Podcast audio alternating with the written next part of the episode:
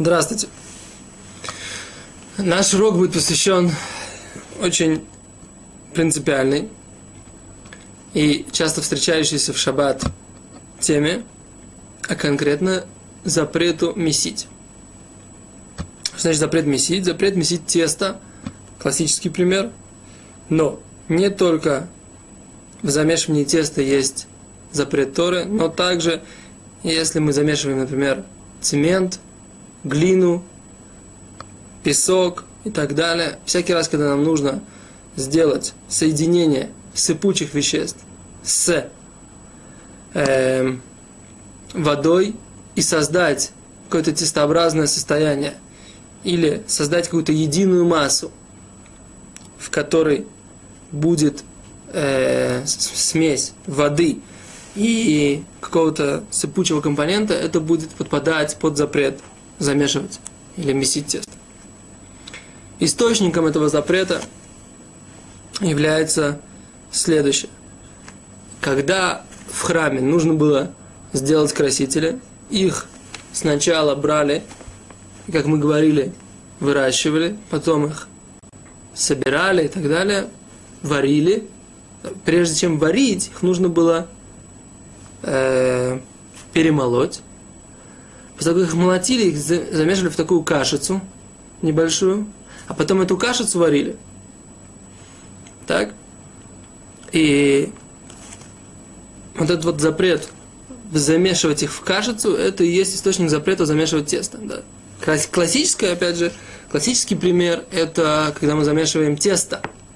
Но там мы, они замешивали такие красители в такое густое состояние, в котором из которого потом они делали, заливали это большим количеством воды, и вот этот вот, вот, этот вот замешанный кусок красителей, какой-то замешанный какую-то концентрацию высокую красителей с небольшим количеством воды, потом перемешивались еще раз с водой, и вот это вот уже варили.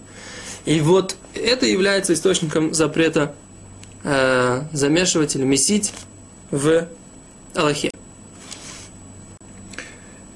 Это то, что касается источника. Теперь, какие стадии есть у этого процесса? В Талмуде выделены две. И в обоих этих стадиях есть какое-то мнение, которое говорит, что эта стадия самая важная. Поясним.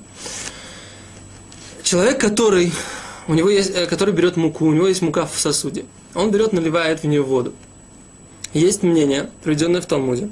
И мы устражаем на это мнение гам также на Алоху, на, к закону что человек, который налил воду в муку, уже обязан за запрет, уже нарушает запрет замешивать. А вот ведь тесто у него еще не получилось. Поскольку вот эта первая стадия и смачивания в разных видах муки, возможно, будет разная. То есть более грубая мука будет лучше смачиваться, более мелкая мука, которую мы, как правило, сейчас используем, она смачивается хуже. Да, но вот этот вот процесс, когда есть смачивание, и потом, возможно, мы оставим это на какое-то время, вода, она э, будет процеживаться и проходить через муку, про, как бы за счет своей тяжести будет опускаться в муку все больше, глубже и глубже, и тем самым мы получим какое-то тестообразное вещество. Это первое мнение. Второе мнение, что человек не нарушает запрет Торы, мы подчеркиваем, запрет Торы – э, замешивать тесто до того момента, пока он не налил воду и не начал эту воду с мукой перемешивать. Это мнение считает следующее, то есть, э, что сам вот это вот налить воду, это недостаточно важное действие, которое, за которое отдельно можно обязать, э, отдельно можно сказать, что это нарушение запрета Тора. Это, недоста... это, возможно, часть процесса, и она запрещена мудрецами наливать, по этому мнению, наливать воду в муку запрещено мудрецами. Но сказать, что человек нарушил запрет Торы в такой ситуации невозможно. Почему? Потому что вот это вот качество этого процесса и результат этого процесса, он недостаточно полный, недостаточно важный для того, чтобы за это обязать. Итак, в чем же спор? Спор именно в этом. А, и результат вот этот вот, который мы сейчас имеем, когда мы налили воду, постольку, поскольку он существует, и, возможно, из него выйдут какие-то следствия, такой результат, он является важным для того, чтобы сказать, что это и есть тот результат, за который уже обязала Тора. Здесь есть верхняя граница, самая, самая, как бы самая максимальная граница этого запрета. Или же нет. Здесь граница еще не проходит. Граница проходит только тогда, когда человек начинает это дело перемешивать. В этом спор Раби Юда Анаси и Раби Йоси Бар Юда, двух Таноим, двух мудрецов эпохи Танаим, эпохи Мишны.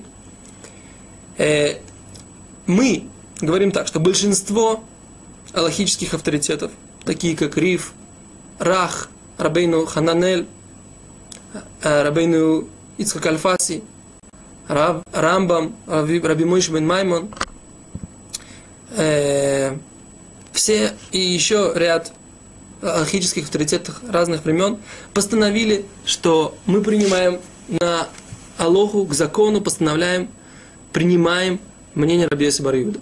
То есть, что человек не обязан э, по, по Торе, не нарушает закон Торы, а только тогда, когда он мешает воду в тесте и получает тесто. Мешает воду в муке и получает тесто. Э, с другой стороны, ряд аллахических авторитетов, а именно Сефера Трума. И за ним Смаг, Весмаг, то есть ашкенадские, э, как бы ряд ашкенадских аллахических авторитетов, э, сказали, что мы устражаем и мы принимаем как мнение Рэби, как мнение Раби Юда Анаси, знаменитого человека, благодаря которому мы имеем Мишну, который записал ту Мишну, которая у нас сейчас есть, принимаем его мнение на Алоху. С чем это связано? Дело в том, что есть одна Мишна в трактате Шаббат, которая, в которой написано как Раби Наси, другая Мишна, в которой написано как Раби Йоси Барьюда, есть спор, по каким, как, каким образом и какое правило здесь применимо в такой ситуации. Итак, у нас есть расхождение мудрецов, как, какое мнение принято на Алоху. Мы, как ученики и тех и других, говорим, что мы устражаем на мнение Сефера Трума, то есть мы говорим, что возможно запрещено Торой уже наливать воду в муку. С другой стороны, Э, мы говорим, что в некоторых ситуациях можно облегчить на Сефера Трума, на это мнение. Это мы обговорим на последующих уроках, когда это возможно. И с другой стороны, человек, который сделал, налил воду в шаббат, в муку, мы говорим, что постфактум это не запрещено, поскольку, поскольку по большинству мнений это еще не запрет Торы, это только запрет мудрецов. И в ситуациях, когда нету, как бы нету штрафа за нарушение запрета мудрецов, не будет это запрещено. Например, если у нас есть определенный, мы поговорим, с, вид смеси, который э, не является запрещенным. Мы еще раз говорим, да, мы говорим, что есть ситуации, в которых это, мы на это облегчаем. Это то, что касается того, какая стадия обязывает человека на, как бы является, какая стадия является уже нарушением Торы в вопросе о замешивании. Спасибо, до свидания.